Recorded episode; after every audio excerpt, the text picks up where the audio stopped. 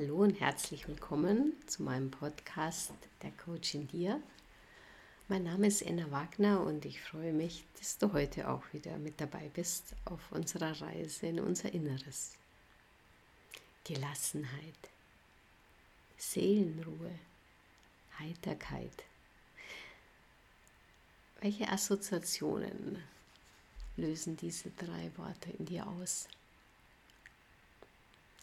Denkst du dir, ja, das ist schön, das klingt gut, das hätte ich auch gern. Aber in dieser Zeit, wie soll das möglich sein? Ich brauche ja bloß auf mein Handy zu schauen und ständig bekomme ich Informationen, wie es in der Welt zugeht. Es ist ja zum Haare raufen oder davonlaufen. Gelassenheit, Heiterkeit, Seelenruhe, das ist vielleicht irgendwas, was da diesen alten Philosophen möglich war, den Stoikern, so vor 2000 Jahren, aber heutzutage ist das reines Wunschdenken. Vermutlich denken sehr viele Menschen so wie du. Und dennoch spürst du, wie jeder Mensch, auch das innere Verlangen nach Seelenruhe, nach mehr Gelassenheit, ja nach Heiterkeit. Liegt es wirklich daran, dass die Umstände heutzutage so viel schlimmer geworden sind als damals in der guten alten Zeit, als die Stoiker ihre Philosophie entdeckten und pflegten und lebten? Der Blick in die Vergangenheit, in die Geschichte zeigt uns, dass auch damals das Leben lebensgefährlich war. Allein der bekannte Philosoph Seneca, der große Vertreter der Stoiker, wurde von seinem früheren Zögling, dem Kaiser Nero, zum Selbstmord gezwungen. Also auch Seneca hatte nicht nur Grund, fröhlich durch die Welt zu gehen.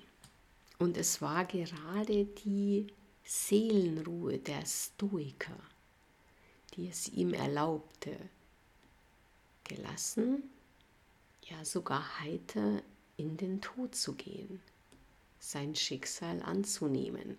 Sein Selbstmord war und ist für die Nachwelt so beeindruckend, dass viele Künstler ihn auch festgehalten haben. Es gibt berühmte Bilder der Selbstmord Senecas und er fand sogar Aufnahme in das Ulmer Münster, weil er so eine beeindruckende Persönlichkeit war Du kannst seine Büste dort heute noch bewundern. Seneca war sicher kein Christ, er ist vier vor Christus geboren. Er war Stoiker.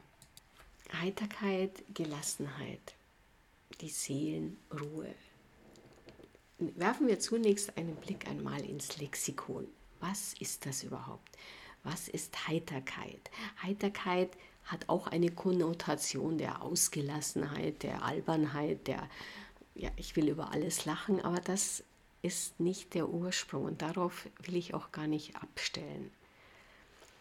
Heiterkeit bedeutet, denke an das Wort heiter, das vor allen Dingen im Wetterbericht heutzutage noch so verwendet wird. Heiter bedeutet klar. Heiterkeit bedeutet Klarheit, ein, eine Ungetrübtheit des Gemüts nicht beeinflusst durch äußere Umstände. Das ist die Heiterkeit. Auch diese Tranquillitas animi von den Stoikern sogenannt die Seelenruhe, dieses die Balance in unserer Seele, diese Ausgeglichenheit, diese Ungetrübtheit des Gemüts. Gelassenheit. Was bedeutet Gelassenheit? Geht in dieselbe Richtung. Der Gleichmut, die innere Ruhe. Ich lasse mich nicht durch äußere Umstände, durch Vorurteile, auch vor allen Dingen in meinem Kopf, aus dem Gleichgewicht bringen. In dem Wort Gelassenheit steckt natürlich das Verb lassen, zulassen und auch Gott ergeben. Das soll jetzt gar keinen religiösen Bezug haben, sondern Gott als ersetze Gott mit Universum Hierzu gehört auch das Adjektiv Gottvertrauen, dem Leben trauen. Wie können wir einen solchen Zustand überhaupt erreichen, gerade angesichts der Informationsflut, die täglich, stündlich, minütlich über uns hereinbricht? Wie können wir uns freimachen von negativen Gefühlen, die unsere Seelenruhe doch massiv stören? Die Stoiker haben da eine ganz praktikable, handfeste Formel. Und die Stoiker waren Praktiker, die Römer waren Praktiker. Die Lehre der Stoa hat nichts mit abgehobenen, schwer verständlichen Gedankenkonstrukten äh, zu tun, die nur ganz wenige verstehen können. Nein, die Stoiker wollten den Römern tatsächlich praktikable, handhabbare Tipps geben. Diese Tipps sind auch für uns heute noch sehr wertvoll und werden tatsächlich auch im Coaching verwendet. Die, das Coaching, das moderne Coaching nimmt stark Anleihe auch bei den Stoikern. Das kann ich dir gleich anhand des Models von Brooke Castillo auch deutlich machen. Also, die Stoiker unterscheiden zwischen Dingen, die ich kontrollieren kann und Dingen, die ich nicht kontrollieren kann. Die Dinge, die ich kontrollieren kann, sind nach Auffassung der Stoiker meine Gedanken. Marc Aurel sagt, du hast die Macht über deinen Geist, jedoch nicht über eure äußere Ereignisse. Das spiegelt sich im Model von Brooke Castillo ganz deutlich wider. Es gibt die neutralen äußeren Umstände und die Gedanken, die wir uns dazu machen. Und wir haben die Entscheidung, die Möglichkeit, die Macht, Gedanken zu wählen. Wir entscheiden, ob wir uns überhaupt Gedanken machen wollen und wozu. Äußere Umstände können wir nicht ändern, nur unsere Einstellung zu ihnen. Das heißt, ob und wie wir reagieren möchten. Unser Machtbereich bezieht sich damit allein auf unsere Gedanken.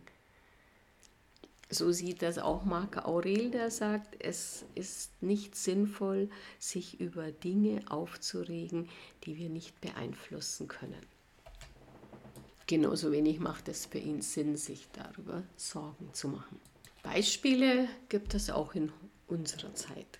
Jede Menge. Denk an die Corona-Pandemie, an Börsenkräche, an Kriege oder an das Wetter. Wichtig ist mir hier an dieser Stelle deutlich zu machen, dass es nicht um Gleichgültigkeit geht. Es geht nicht darum, ist mir doch alles wurscht. Ich denke nur an mich, schaue, dass ich hier mich in meiner Seelenruhe ahle, während die Welt um mich in Schutt und Asche fällt. Es ist keine egoistische Grundhaltung, die der Stoiker.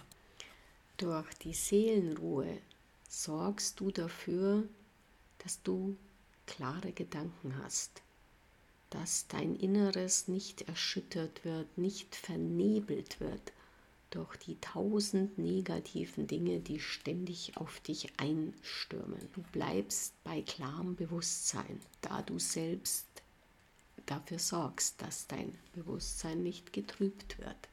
Diese Heiterkeit, Klarheit der Gedanken ist sehr, sehr wichtig, dass du dich nicht runterziehen lässt. Negative Gedanken. Nehmen wir nur ein Beispiel. Oh Gott, das wird ja furchtbar. Wir werden nichts mehr zu essen haben. Wir werden alle sterben. Das ist ein Gedanke. Ein sehr negativer und er löst entsprechende Gefühle aus. Was für Gefühle? Angst, Verzweiflung, Ohnmacht, Panik, ja vielleicht sogar Wut. Und wie wir wissen aus dem Model, steuern, verursachen diese Gefühle unsere Handlungen. Gefühle der Angst, der Ohnmacht.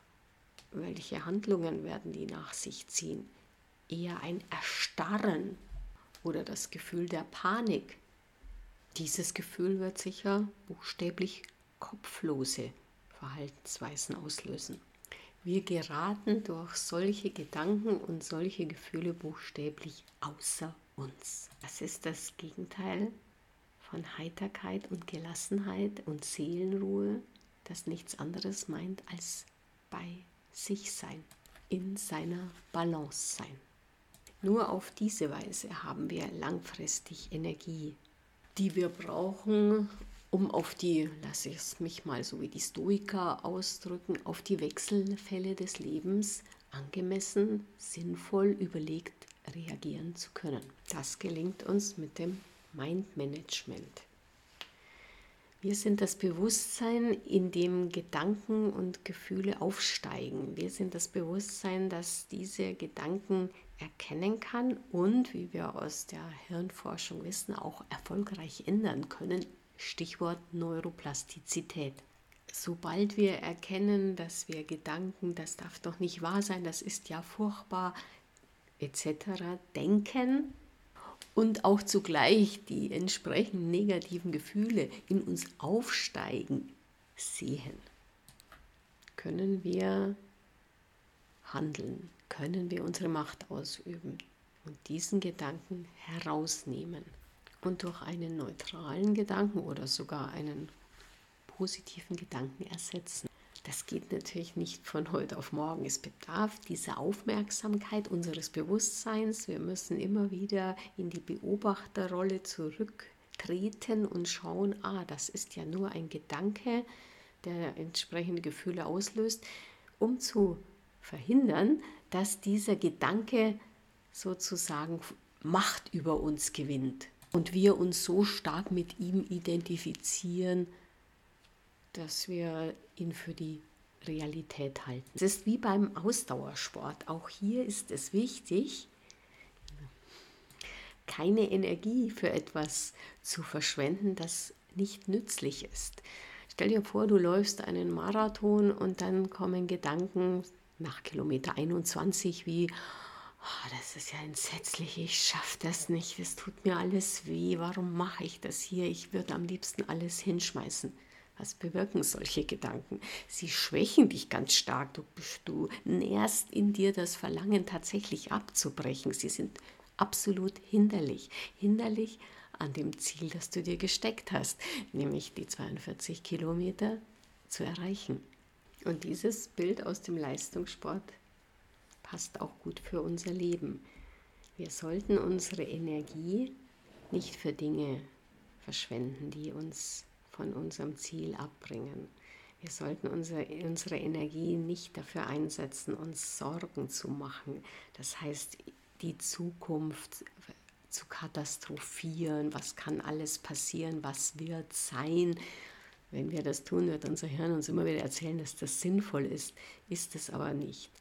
Es ist auch ähm, wichtig, dass wir nicht Gefühle erzeugen wie Groll, Hass, Ohnmacht, die unser Seelengleichgewicht stören, unser, damit auch unsere Gesundheit, also auch die körperliche, negativ beeinflussen und damit absolut kontraproduktiv für die Erreichung unserer Ziele sind. Beispiel Corona. Viele Menschen waren am Anfang sehr, sehr ängstlich, panisch, haben dann immer die Handys gecheckt, haben, wussten die Inzidenzraten äh, auswendig, haben sich gesorgt, haben diese Bilder aus Italien, die übrigens fake waren, von diesen Lastwagenladungen voller Leichen in Bergamo betrachtet, was immer mehr, immer mehr die Angst natürlich schürte. Das ist kein sinnvoller Umgang mit seinen Ressourcen und mit dem Machtbereich, den wir haben. Warum? Dadurch schwächst du nicht nur deine Energie, die Energie deiner Gedanken, sondern wir haben ja diese Mind-Body-Connection, also unser Geist, unser Körper sind ja engstens verbunden durch dieses ständige im Angstmodus sein wird auch ganz massiv das, äh, das äh, Immunsystem geschwächt. Denn unser Körper schüttet vermehrt Cortisol und Adrenalin aus. Wir sind immer in diesem Fight-or-Flight-Modus, nur aufgrund unserer Gedanken, aufgrund unserer Vorstellungen, was das Immunsystem massiv beeinträchtigt. Hierdurch entsteht eine Situation, die wir als das Kind mit dem Bade ausschütten durchaus bezeichnen können. Wir haben so Angst vor dieser Krankheit, wir sind so in Sorge, wir stellen uns vor, was alles passieren kann, wir sind panisch und bringen unser Immunsystem und unseren Körper in einen Zustand, der es dem Coronavirus leicht macht. Mit Gelassenheit, Heiterkeit und Seelenruhe begegnen wir dem Coronavirus sicher wirksamer und nachhaltiger, wie man heutzutage gerne sagt. Wie erreichen wir jetzt unsere Seelenruhe? Wie schon gesagt, durch Achtsamkeit, das wache Bewusstsein. Wie schärfen wir, wie üben wir unsere Achtsamkeit? Wir gehen hinaus in die Natur, beobachten die Natur, genießen die Natur, wir werden uns all der guten Dinge in unserem Leben bewusst. Wir praktizieren so oft wie möglich Dankbarkeit. Auch hierzu gibt es ja schon einen Podcast, wenn du da noch mal hineinhören möchtest. Und im Übrigen wählen wir auch bewusst die Dinge, die äußeren Umstände, denen wir uns aussetzen.